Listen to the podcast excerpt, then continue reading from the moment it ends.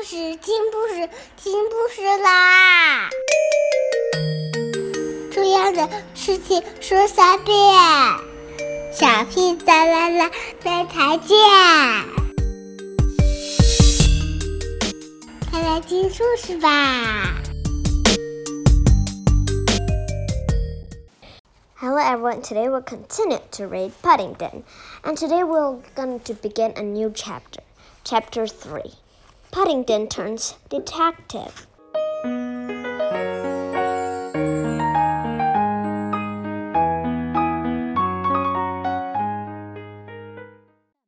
The old box room was finished at last, and everyone, including Paddington, agreed that he was very lucky bear to move into such a nice room. Not only was the paintwork uh, gleaming white, so that he could almost see his face in it.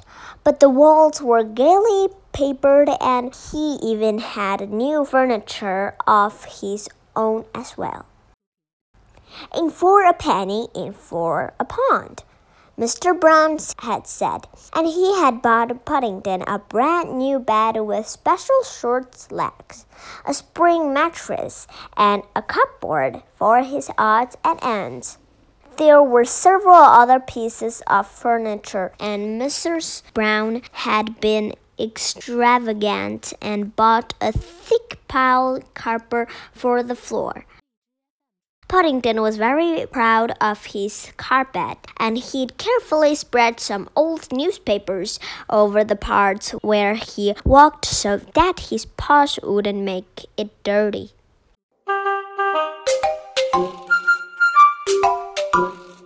Mrs. Bird's contribution had been some bright new curtains for the windows, which Paddington liked very much.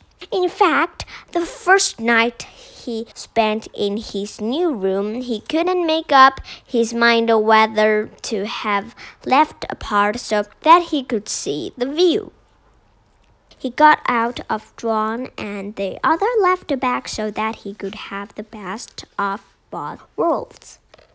Then something strange caught his eye.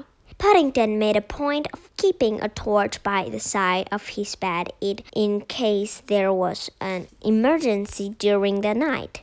And it was while he was flashing it on the off to admire the drawn curtain that he noticed it. Each time he flashed the torch, there was an answering flicker of light from somewhere outside.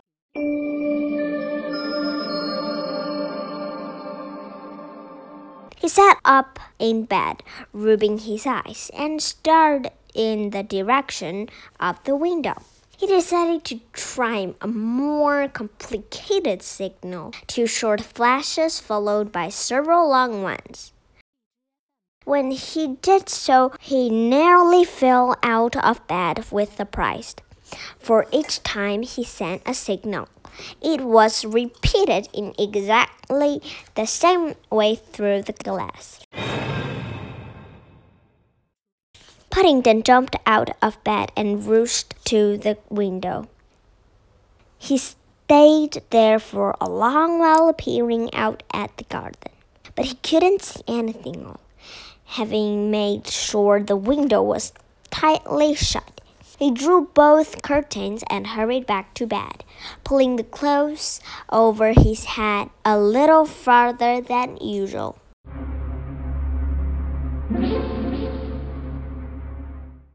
It was all very mysterious, and Paddington didn't believe it taking any chances. It was Mr. Brown at breakfast next morning who gave him his first clue. Someone's stolen my prize marrow, he announced crossly. They must have got in during the night. For some weeks past, Mr. Brown had been carefully nursing a huge marrow which he intended to enter for a vegetable show. He watered it morning and evening uh, and measured it every night before going to bed.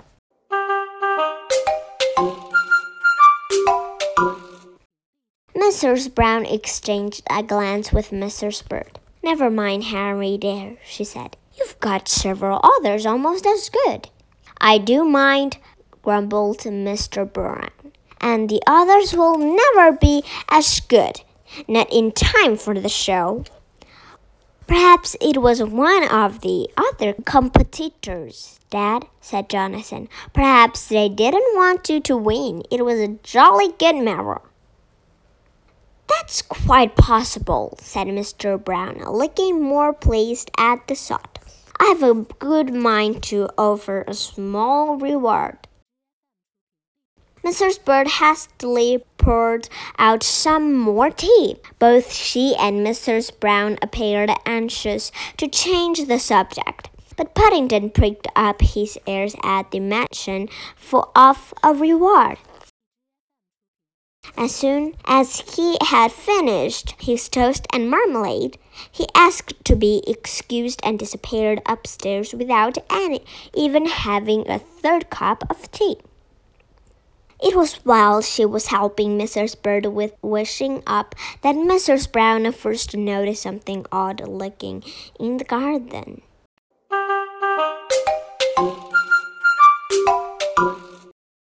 She said, nearly dropping one of the breakfast plates in her astonishment. Behind the cabbage patch, whatever is it? Mrs. Bird followed her gaze out of the window to where something brown and shapeless kept bobbing up and down. Her face cleared. It's Paddington, she said. I'd recognized his hat anywhere. Paddington? Echoed Mrs. Brown. But what on earth is he doing crawling about in the cabbage patch on his paws and knees? He looks as if he's lost something, said Mrs. Bird. That's Mr. Brown's magnifying glass he's got.